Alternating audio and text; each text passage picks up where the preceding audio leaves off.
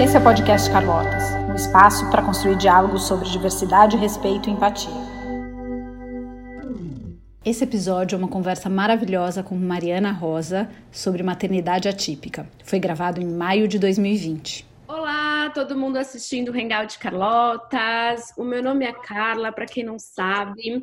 Carlotas é uma empresa que busca expandir o diálogo sobre respeito, empatia e a desconstrução do perfeito, a potência da diversidade, tudo que tem embaixo desse guarda-chuva, que é muita coisa. Uh, a conversa de hoje, a Fabi vai apresentar a nossa convidada, mas só queria contar que é a segunda vez que ela aparece aqui no nosso Hangout.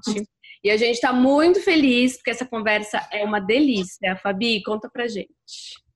Oi, Cá, tudo bem? Bom, hoje o papo é com a Mariana Rosa. Uh, o nosso papo primeiro foi em dezembro de 2006, 2016, eh, então faz muito, muito tempo. A Mari é jornalista, escritora, mãe da Alice, e na verdade eu conheci a Mari por causa do livro dela, Diário da Mãe da Alice, que é uma delícia, é pura poesia, e eu fiquei super emocionada quando eu li, porque ela consegue traduzir as coisas de uma forma tão linda Uh, e aí, então, a gente chamou a Mari para esse primeiro papo, que foi tão gostoso, por isso que a gente quer fazer um repeteco dele. Mari, bem-vinda novamente. Queria que você me corrigisse se eu te apresentei mal e contasse um pouco quem é a mãe da Alice. Olá, gente. Oi, Carla. Oi, Fabi. Estou super feliz de estar aqui conversando com vocês quase quatro anos depois, né? Quanta coisa aconteceu de todos os lados. então, e é sempre uma alegria enorme. Eu tenho muito carinho, muita admiração pelo trabalho de vocês e por vocês duas pessoalmente. É, bom, então, a mãe da Alice, a Mariana, acho que estou um pouquinho diferente desse, desse tempo aí que lançou o livro. Quer dizer, o afeto é o mesmo, né? As crenças também, mas a gente vai, acho que serenando algumas coisas, né? Eu, eu me lembro, assim, de estar tá muito à flor da pele na nossa primeira conversa. As experiências ainda eram muito, muito intensas e, e muito doídas em alguns aspectos. Hoje em dia, eu sinto que isso já está mais acomodado. É... Só explicando e contextualizando, é porque no primeiro ano de vida da Alice, né, que foi em 2015, ela nasceu em 2013, desculpa, ela nasceu três anos antes. Porém, é, ela ficou cinco meses numa UTI neonatal. O primeiro ano de vida, ela teve oito internações, é, ela teve várias complicações durante esses cinco meses de internação hospitalar, é, logo que ela nasceu. Ela teve uma parada cardiorrespiratória que durou 26 minutos, então isso foi determinante para a condição de vida que ela tem hoje. Ela é uma criança hoje com 6 para 7 anos que tem paralisia cerebral, né, uma disfunção neuromotora, então com seis ela não senta, não anda, não fala, não sustenta a cabeça, não faz nenhuma atividade sem apoio e, ela também tem baixa visão, tem epilepsia, né, tem convulsões diárias. Enfim, essas são algumas das características da Alice, não todas, está é, longe, inclusive, disso, mas esses primeiros anos foram muito em torno dessa condição de saúde ainda muito frágil, né? Ela nasceu com 29 semanas, muito, muito frágil, muito pequenininha. Então eu sinto assim que a, até a gente conseguir assimilar toda essa experiência inicial e acalmar e entender que, ok, agora ela colocou os pés aqui e tá tudo bem e a gente vai seguir, demorou um pouquinho, né? A gente tinha muito medo porque foi uma montanha russa no início, né? Assim, ela estava bem e de repente piorava, e estava bem e de repente piorava. Então, até a gente se, se ambientar, se entender, é, se vincular o suficiente para conhecer todos os sinais que ela dava e com isso conseguir protegê-la, é, antecipar prováveis problemas de saúde, isso leva um tempo, né? E aí eu acho que hoje essa condição já é bem mais tranquila. Então, ao invés de falar de paralisia, de não anda, não fala, eu quero falar de escola, quero falar de convivência, quero falar que ela está aprendendo a ler, quero falar que ela, a gente adora ir para fazenda, que ela adora ouvir os bichos, sabe? Outras coisas. A gente saiu desse contexto. E isso é muito, acho que é, é o que tem de mais bonito para contar nessa história. Nossa, que lindo, que lindo. Bom, ela também é dona de um sorrisão, porque cada é. foto que aparece dela, ela tá se engargalhando, é uma delícia de ver. Eu acho que o, o que você traz, é, e eu, né, acho que como mãe talvez tenha essa, esse sentimento, é tudo que a gente projeta nos filhos, independente das dificuldades, né? Com certeza Sim. a condição da Alice pela saúde, com certeza é muito mais é, angustiante, né, em alguns aspectos, mas um, talvez infelizmente a gente como pai na condição de pai e de mãe a gente projeta muita coisa nos filhos e que a gente tem esse processo de não aceitar ou de demorar para entender que esse serzinho é um serzinho único com as características dele e ele é muito bem-vindo assim, né? E aí, Exato. quando a gente faz esse acolhimento dessa criança da forma como ela é, deixando as nossas expectativas de lado, é muito mais gostosa essa relação. Então, Sem nossa, vai ser uma delícia ouvir agora todos esses ganhos, porque eu acho que eu acho que a gente pode continuar ainda na maternidade atípica, mas eu acho que a gente pode falar muito dessa inclusão, de como a, a própria Alice ela traz para o entorno dela, para a comunidade onde ela está, essa riqueza. Eu me lembro de você, mesmo naquela época, contar a interação dela com outras crianças, o quanto as crianças é, aprendem com ela e ensinam ela, e essa essa, né, essa amizade que é construída que é muito gostosa. É, é maravilhosa. É, eu acho que é a, a, parte que nos dá alguma esperança, né? Assim, de um mundo mais acolhedor, mais a, que abrace mesmo a diversidade humana. A, a as crianças, né? A infância é, nos ajuda a fazer esses resgates, né? Então, é, vou ter muito prazer de contar sobre isso. Eu, eu acho que eu me lembro, Mari.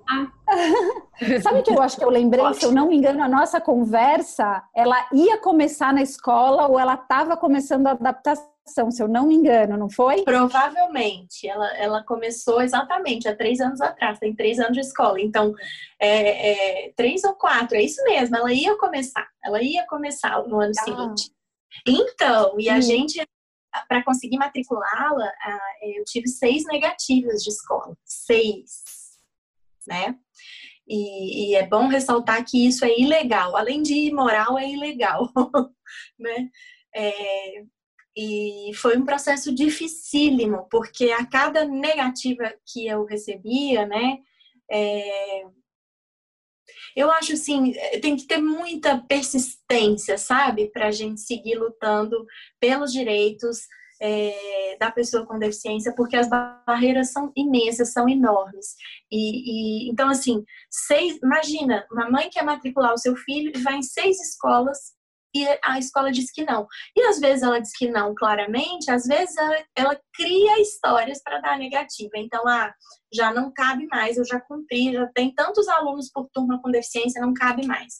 Ou, é, olha, você pode até matricular, mas eu acho que ela não ia ser feliz aqui. Essa escola não tem o perfil da sua filha, sabe? Ou, olha, não tem vaga, já esgotou, não tem vaga.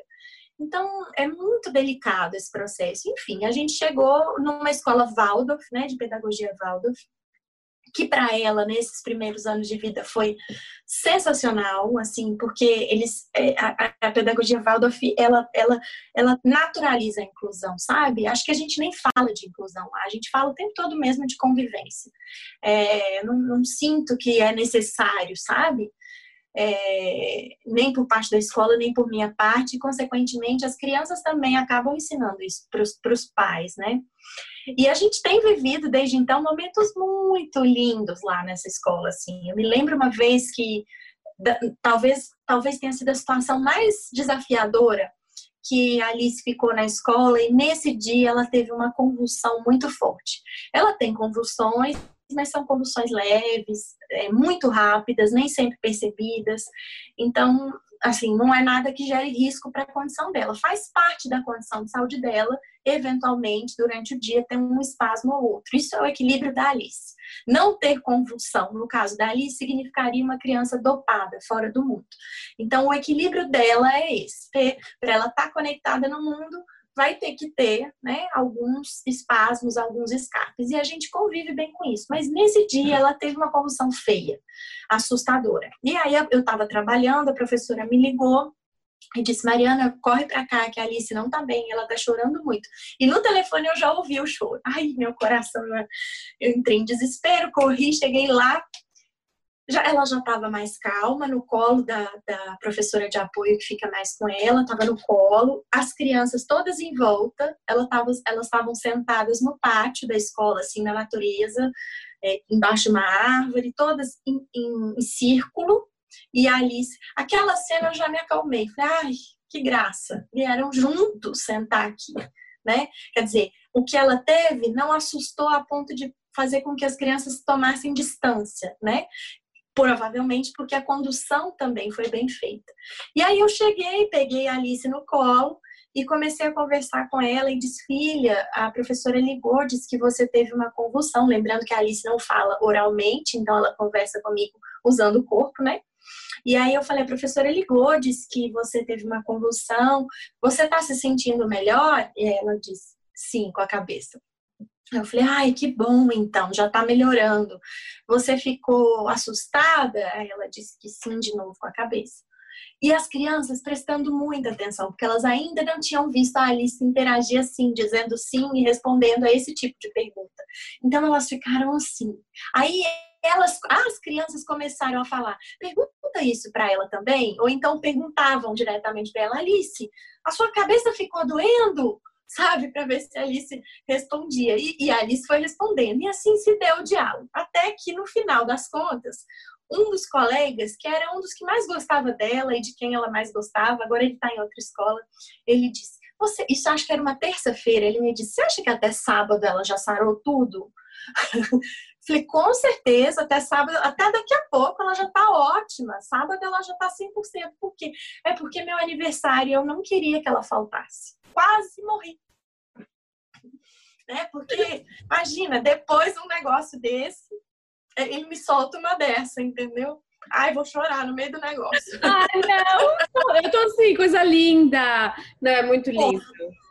Muito fofo né? Quatro anos, gente, assim, né? Três, quatro anos. E a preocupação dele era que ela não, poder, não faltasse o aniversário, porque era muito importante para ele que ela estivesse, né? Então, nossa, isso. Pronto, falei, ai, tá tudo certo. certo, a escola tá certa, a lista tá ótima. E eu perguntei se ela queria ir embora, ela não quis, ela quis continuar na escola. Então eu fiquei um pouco ali, acho que um, uns 40 minutos. Quando eu vi que estava tudo bem mesmo, eu fui embora e ela seguiu na escola, depois desse episódio todo. E assim tem sido, sabe? De muita, de muita parceria de todos com ela e dela com todos. E eu acho que esse é um aspecto importante, já finalizando essa primeira corrida assim na escola, porque eu, eu sinto que as mães que têm filhos com deficiência, como eu, é, muitas vezes a gente tem muito medo da escola, medo de colocar o filho na escola, medo de alguém vai cuidar e vai entender tão bem quanto eu entendo, vai ser tão cuidadoso quanto eu sou, né? Justamente porque a gente sabe que o mundo não é tão acolhedor assim. Então, é, dá medo mesmo. E, e, mas eu, eu, eu conto isso para dizer, claro que não é fácil, né? Claro que tem um processo de adaptação rigoroso. Até falei da, das seis negativas anteriores, então não foi fácil chegar nesse ponto que eu acabei de narrar. Mas esse ponto compensa, sabe? Porque eu acho que a, a, a, gente não pode, a gente negar essa possibilidade de expansão do mundo, de expansão das interações, a gente achar que o cuidado só pode se dar a partir de nós, é a gente negar a dignidade para essa vida. Né? Por melhor que a gente cuide, não pode se resumir a gente, né? Eles estão no mundo, então tem que ir para o mundo e o mundo que se vire para dar conta, né? Claro, e a gente vai junto, vai ajudando, vai ajudando a desenvolver ferramentas, mas isso, essa responsabilidade não é nossa. E se essas crianças não forem para o mundo, também ele nunca vai ter essa possibilidade de aprimorar esse olhar. Foi isso, foi assim que nós chegamos até aqui, né? Colocando essas crianças fora do convívio comum, colocando essas pessoas fora da vista. E deu no que deu. Então, acho que chega, né? Deu. Hum, chega, e é lindo de ver também, tipo, mães como você que faz, fazem isso, né? No seu caso, para Alice, mas que você está abrindo a porta, assim, de todos os próximos, né? Os filhos dos filhos e dos filhos que vão vir. Então, tem alguns pontos que eu anotei aqui desse primeiro exemplo, coisas lindas. É, e eu achei muito legal, tipo, a atitude, né? Você falou que a escola já é diferenciada, né? Já tem todo um. Mas, assim, é, da professora de manter a Alice também junto com a turma, né? Porque acho que a minha primeira coisa é, tipo, leva pra enfermaria, não sei o que, isola, não sei o que. Tipo, não, vamos todo mundo aqui fazer isso junto. Isso é bem legal, né? Porque eu acho que naturaliza a situação. Claro, se ela tivesse em risco, né? Se ela, por exemplo, se ela tivesse convulsionando e nunca mais parasse de convulsionar, claro, aí você tira, mas não foi o caso. Ela teve, durou uns minutos, sei lá, nem cinco minutos e passou. Então, é ali o lugar mesmo de resgatar e de entender, né? Quantas coisas essas crianças aprenderam dessa experiência. E eu me vi tendo que explicar para os pais depois, que eu falei, essas crianças vão chegar em casa hoje, vão contar alguma coisa eu, eu acredito. Então, deixa eu antecipar o que, que foi para os pais também terem elementos para dialogar. E aí eu mandei no grupo, ó, minha filha teve isso, ela tem convulsão, essa é a condição dela, mas as crianças reagiram assim, assim, assim. E aí foi aquele monte de coraçãozinho no grupo, assim, sabe? Aí os pais, tá, pode deixar que ele não vai atrapalhar. Ótimo, já ajuda muito. sai da frente, deixa as crianças se resolvem, né? Deixa eles se resolver. É isso aí. Isso aí. Mari, é, falando um pouco de educação inclusiva, eu acho que é, a tua prática, né? Você está estudando, né? Isso, mas você também está na, na, prática testando e exercitando, e acho que é, por mais que existem várias teorias e vários estudos, é, a realidade o dia a dia é sempre, né? Na, minha mãe falava que na prática a teoria é outra, né? A gente experimenta Exato. outras coisas. É, conta um pouco mais, assim, talvez traz um pouco mais de elementos que você identifica ou bacana da escola especificamente, ou do que você vê do, da, do, do fato de você ter essa experiência como mãe de uma criança com deficiência, né? O que, que ajuda, o que, que atrapalha, porque é tão importante. A gente teve uma conversa muito bacana também com a Marta Gil sobre educação inclusiva, né? Então, é, estamos todos, acho que, aprendendo, e é bem isso, né? Quanto mais a gente conhece, tem contato, perde esse medo de não se é, de, de não experimentar, né, a gente consegue conviver melhor, entender também o nosso papel, como que a gente ajuda a fazer tudo isso. Então, se você puder trazer alguns elementos assim do que é uma educação inclusiva, de posturas inclusivas, seria bem uhum. bacana para a gente poder aprender e, e, compartilhar. Eu penso que é, muitas vezes a gente acha que a inclusão se trata da gente acolher uma presença, uma presença que até então faltava num determinado espaço, num lugar, seja na escola ou em qualquer outro lugar, mas a gente está fazendo esse recorte na escola. Então a gente acha isso, que é, entre aspas, colocar a pessoa para dentro, né? É, e eu penso que a educação, no pé da letra, para a educação, se a gente for levar o pé da letra o seu propósito, aquilo a que ela se, se destina a palavra inclusão deveria ser uma palavra que sobra, que não é necessária, né? É, e não se trata de permitir que alguém acesse, né? Porque se a gente entende que inclusão é acolher essa pessoa, a gente está partindo do pressuposto de que existe um grupo pré-estabelecido, né? E que é natural que esse grupo que já está dentro daquele lugar, daquele espaço, daquela instituição, determine quem fica dentro e quem fica fora. Isso não é correto, porque isso estabelece uma assimetria de direitos que, de novo, é ilegal, além de não ser ético, né? Então, não é isso que é a inclusão. A inclusão não é só acolher essa presença, mas é o que, que a gente decide fazer a partir disso. Principalmente, como que a gente cria uma existência comum. Não é eu ser, eu dar boas-vindas para o outro. Não, é, é como que eu. Eu acho que tem mais a ver com essa condição da gente hospedar o outro dentro da gente, sabe? Muito mais do que, do que pensar em, em elementos que práticos. Esses todos são importantes e são necessários. É muito difícil da gente pensar a inclusão na escola sem uma estrutura, sem um prédio, sem uma sala que seja acessível, sem é, um professor de apoio, se esse for necessário, sem um atendimento educacional especializado, se também for necessário, sem uma sala de recursos, enfim, sem políticas públicas. Claro, nada disso é viável se não tiver é, nada, de, nada de tudo isso torna a inclusão viável, isso que eu queria dizer. Porém, isso tudo pode haver e a gente também continuar não decidindo fazer. Eu vou fazer porque é lei, eu vou fazer porque mandam, né? Eu, por isso que eu acho que se completa com a, a atitude individual, né? A atitude individual no mundo mundo, mas sem ela tampouco a gente consegue fazer essa transformação acontecer. Então, eu acho que a gente precisa entender a inclusão nessa perspectiva de trazer o importar o outro, trazer o outro para gente, para dentro da gente, né? Se importar tem a ver com isso, de afetar, afetá-lo com o que a gente pensa, com o que a gente vive e também se deixar afetar. E isso é muito freiriano também, né? Assim, né? todos os ataques que o Paulo Freire tem sofrido aí nos últimos tempos, é, enfim, uma pena, porque o que ele fala muito é dessa perspectiva da autonomia, né? E da condição de um diálogo entre sujeitos, ou seja, não tem alguém numa condição de sujeito e alguém numa condição de objeto. São dois sujeitos e os dois têm o que oferecer, né? No instante em que eu é, considero normal, plausível, possível que determinadas pessoas não estejam no convívio comum, ou seja, que eu segrego ou que eu excluo, eu estou partindo do pressuposto que ela não tem nada a acrescentar, né? Que ela não tem nada para entregar para o mundo. Isso não é verdade. Então, acho que a, a inclusão vai muito por esse caminho da gente entender que a gente não sabe tudo a priori, né? Eu não vou saber como incluir, eu não sei como trabalhar com uma criança autista, eu não sei como trabalhar. A gente não sabe mesmo, porque cada criança é única e porque esse saber se constrói no encontro né, no diálogo com essa criança.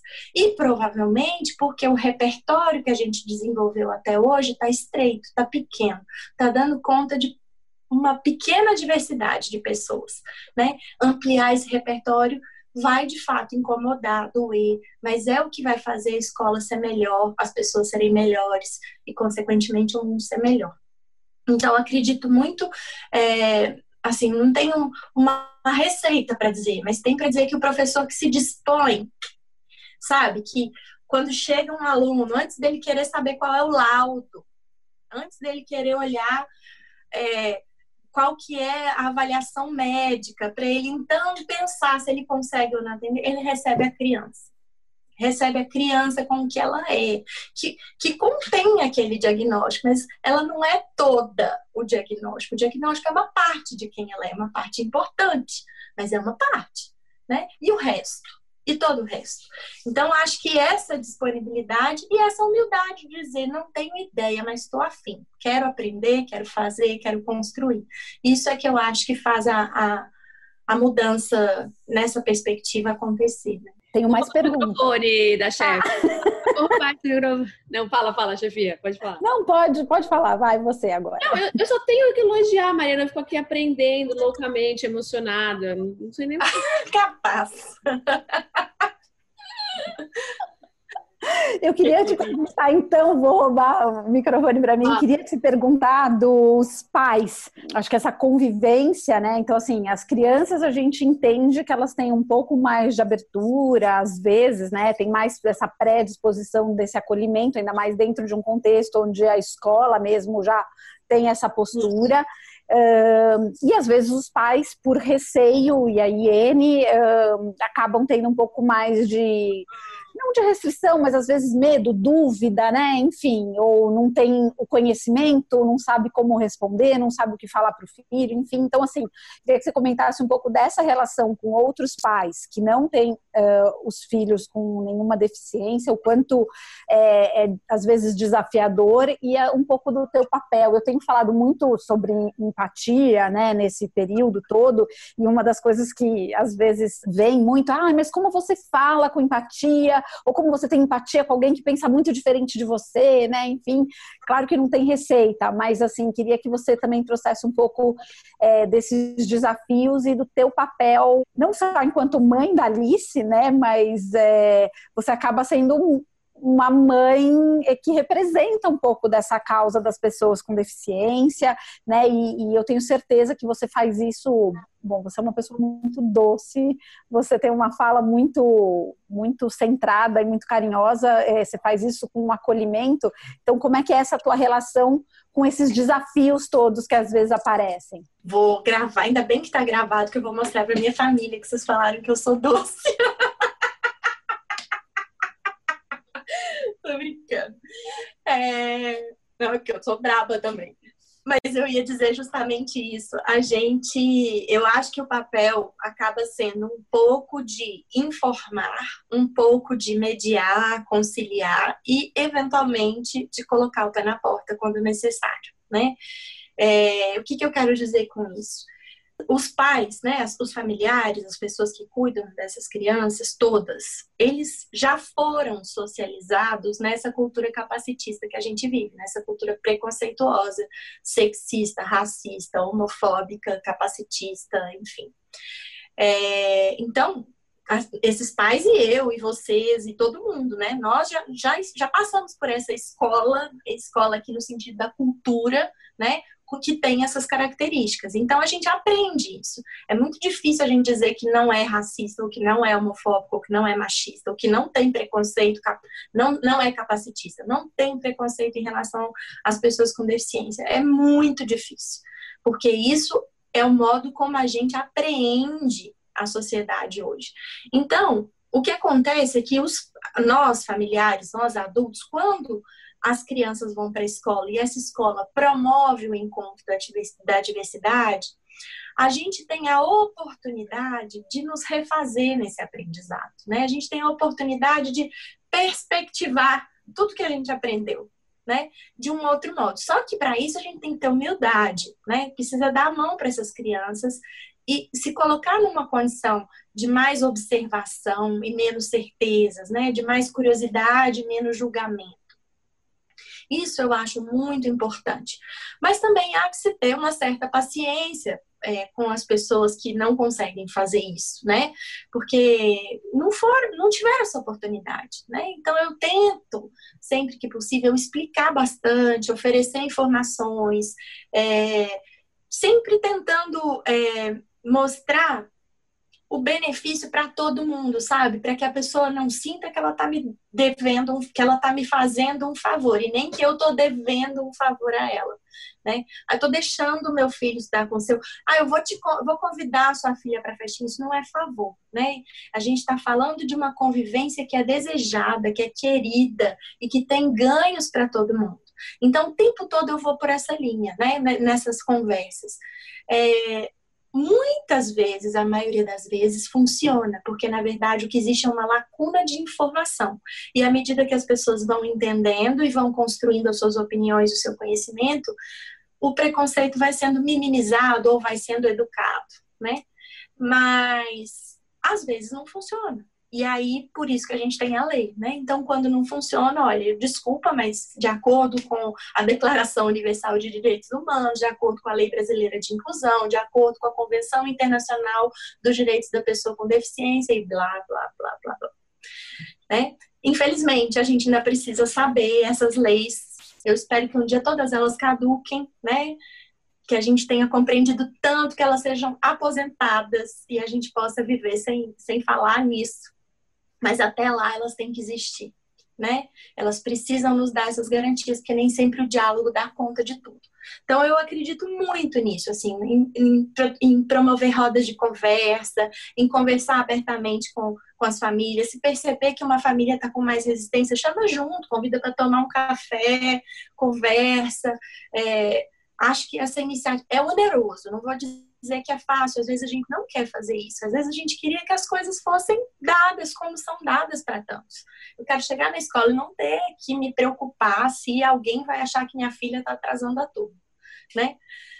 Mas existe o mundo real e o mundo ideal, né? Estamos trabalhando com o mundo real, então é, eu, eu me valho desse, dessa disposição o tempo todo. E quando eu me canso, eu falo, gente, alguém me ajuda, por favor, peço ajuda, chama outra pessoa, peço ajuda para a escola, né? E, e, vamos em frente. Mas, é, felizmente, assim, acho que na minha experiência com a Alice, ela até agora tem sido muito privilegiada nesse sentido. É horrível falar que ela tem sido privilegiada, mas é isso que tem sido. Ela tem sido suave, ela tem sido acolhedora, ela tem sido bonita, ela tem sido de muito afeto.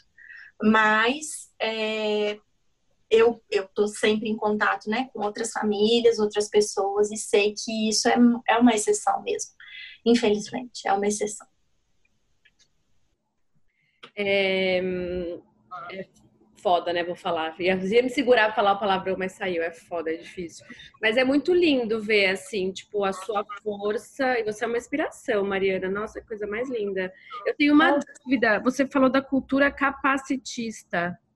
Me explica mais explico é, o conceito, né? Capacitismo é, está para as pessoas com deficiência, assim como racismo está para os negros, assim como machismo está para as mulheres, assim como a homofobia está para as pessoas LGBTQ+. É, capacitismo tem a ver com capacidade, significa a gente avaliar as pessoas pelo que a gente acha que elas são capazes. E aí, nesse caso, é, as pessoas com deficiência sofrem uma desvantagem, porque em razão daquilo, da, daquilo, dos impedimentos que elas têm no corpo ou nas suas funções, elas são avaliadas como menos capazes. E aí elas são categorizadas é, numa, numa prateleira inferior, é subgente, né? É uma, é uma não é gente, é uma gente limitada, é uma gente com defeito, é uma gente falha, não é gente, é outra coisa. E é a partir desse pensamento que a gente teve ao longo da história da humanidade tantas experiências de eugenia, né?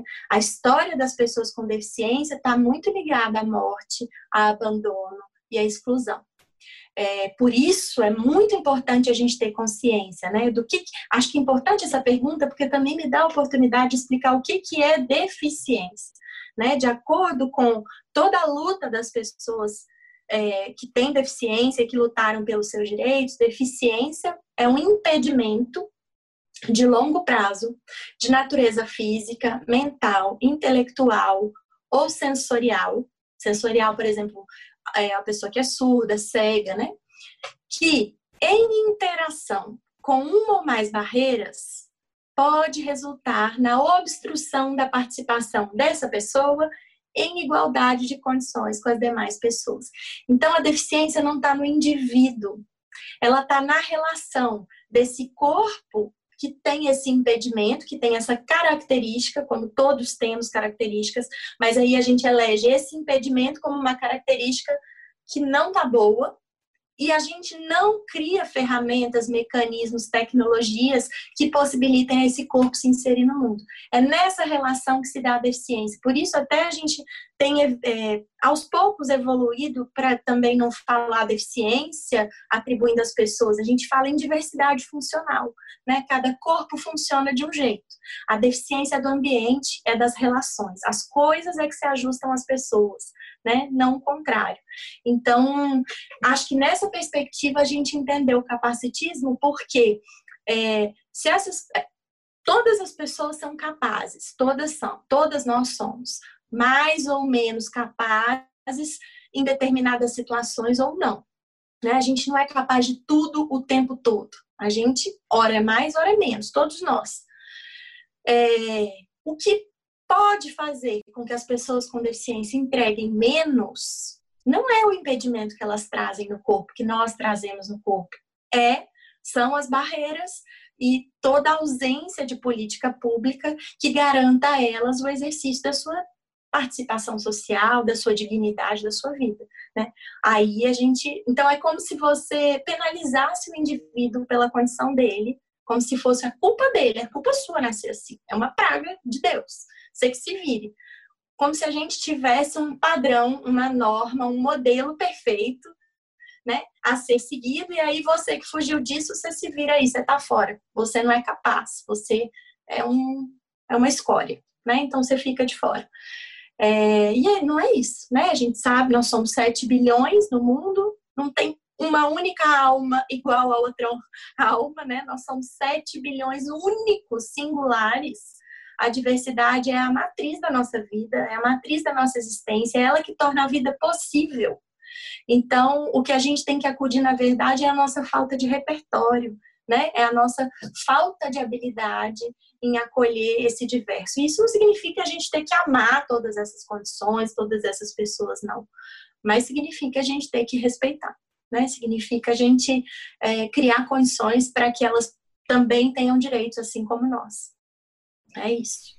É isso, respeitar, né? Tipo, empatizar, trazer para conversa. Meu, é isso aí, que aprendizado. É isso. O outro para dentro. É empatia. É, eu, eu, ia só mencionar que de lá para cá, além de mãe de uma criança com deficiência, eu também me tornei uma, uma pessoa com deficiência, né? De um, de um ano para um ano para cá. É, bom, eu já tinha visão monocular, mas visão monocular não é considerada pela legislação uma, uma deficiência, até porque se o outro olho funciona bem, é, se compensa razoavelmente bem. Mas eu, eu não tenho a visão do olho direito, e aí eu tive um problema no olho esquerdo e fiquei com baixa visão. Então hoje eu recorro a lupas eletrônicas, a ajustes de tela, a pistas auditivas para poder me orientar. Ainda é um, um, pouco sutil, né? não, não é tão. É, não, não requer tantas tantos apoios ainda, mas é uma deficiência. E isso também é interessante, porque dentro da deficiência existe uma diversidade imensa, né? Existe o surdo que ouve com implante coclear, existe o surdo que se comunica pela língua brasileira de sinais, existe o, o surdo oralizado, existe o surdo faz leitura labial, existe a pessoa de baixa visão, a pessoa cega, existe o que usa o cão guia, o que usa bengala né? É isso, existe o cadeirante, existe o que consegue se levantar eventualmente, o que não, o que não se levanta eventualmente. Enfim, é uma diversidade. Eu acho legal a gente falar disso também, porque a gente também tem uma visão estereotipada da deficiência. Deficiente, pra gente, é aquela pessoa que fica sentada na cadeira de rodas e só. Né? É muito difícil a gente pensar nessas nuances todas, né? Então, é isso. Meu, 100%. Eu não, caso, a gente está batendo tempo já. Eu vou deixar a Fabi ah. uma pergunta. Eu só queria contar um caso, até porque tá, tá no Netflix, um show, é, que agora eu esqueci o nome, mas eu vou colocar aqui nos comentários depois. Mas tá. ele é escrito e protagonizado por, uma por um ator, né, escritor com paralisia cerebral. E quando eu assisti, eu lembro de ter pensado assim, falei, nossa, né, ele é um bom ator, não sei, eu não sabia que ele tinha realmente, tipo, aquilo, porque na minha cabeça, como é que ele ia ter se ele escreveu o show? Minha cabeça é de uma pessoa vítima da cultura capacitista que eu cresci, é. né, e tipo, ignorante da minha parte, mas assim, tô aprendendo, viu, Mariana? Tô aprendendo todos os dias. É o special, não é, cara? Todas. Ah, isso, asexual, é esse o nome? Asexual. Special. Special, special. Special. special. Eu não vi é. ainda. Tem, tem que ver isso, não vi ainda. Mas sim, é, é isso. Eu, nós todos estamos, eu também, gente. Se eu não tivesse a Alice, nem sei como é que seria. Aprendendo tanto. Fabi, última pergunta, porque a gente bateu o tempo aqui. Tá, então para finalizar, porque a Mari fala tão lindo de diversos ah. assuntos que, enfim. Mas é, eu queria que você trouxesse, então, para finalizar, a importância é, social mesmo, dessa nossa, desse, desse acolhimento, né? Eu gostei muito que você falou que não é inclusão e sim a convivência, né? O quanto. Uh, a gente aprende é, com a convivência e a gente é todo mundo, né? O quanto essa convivência Isso. diversa faz com que a gente aprenda, cresça, até para poder ajudar quem, quem acha que, por exemplo, uma criança como Alice atrasa a turma, ou enfim, né, não, é, não desempenha bem uma função específica na, na empresa. Então, como que essa convivência diversa ajuda a gente, para finalizar? Maravilha. É, bom, acho que passa pelo entendimento, primeiro de tudo, né? A, passa por, por a gente desfazer esse mito da independência, né? A gente tem essa expectativa de eu, eu quero crescer, enfim, ser uma pessoa independente. E essa pessoa não existe. né? Nós estamos todos interconectados e somos interdependentes. Então, a primeira coisa, é, eu acho, é reconhecer isso. Não existe uma pessoa completamente independente no mundo, não existe. Nossas experiências estão todas interligadas em relações de confiança, em relações de dependência. É, o que acontece é que algumas pessoas têm níveis maiores de dependência do que outras, o que não as faz subservientes, o que não as faz piores do que as outras. Nada disso. Então, acho que a gente assumir essa condição de dependência de interdependência é o primeiro passo para a gente entender que a gente não pode prescindir de ninguém para viver. Porque a gente já vai aprender uns com os outros e se cada um é único, eu, se eu dispenso um, eu estou dispensando uma oportunidade de aprendizado, de crescimento, de desenvolvimento. Isso é ruim para mim. Além, claro, de eu estar negligenciando um direito daquela pessoa. Então, é, eu penso isso, assim, a gente entender que é, conviver na diversidade, conviver nessa perspectiva das diferenças, ter uma escuta atenta para as diferenças, é considerar que a gente muitas vezes vai ser desconfortado, vai ser tirado do lugar, que isso vai incomodar de certa forma, porque é, faz com que a gente se questione muitas coisas ou faz com que a gente tenha que ir atrás de conceitos e experiências que até então a gente não tinha.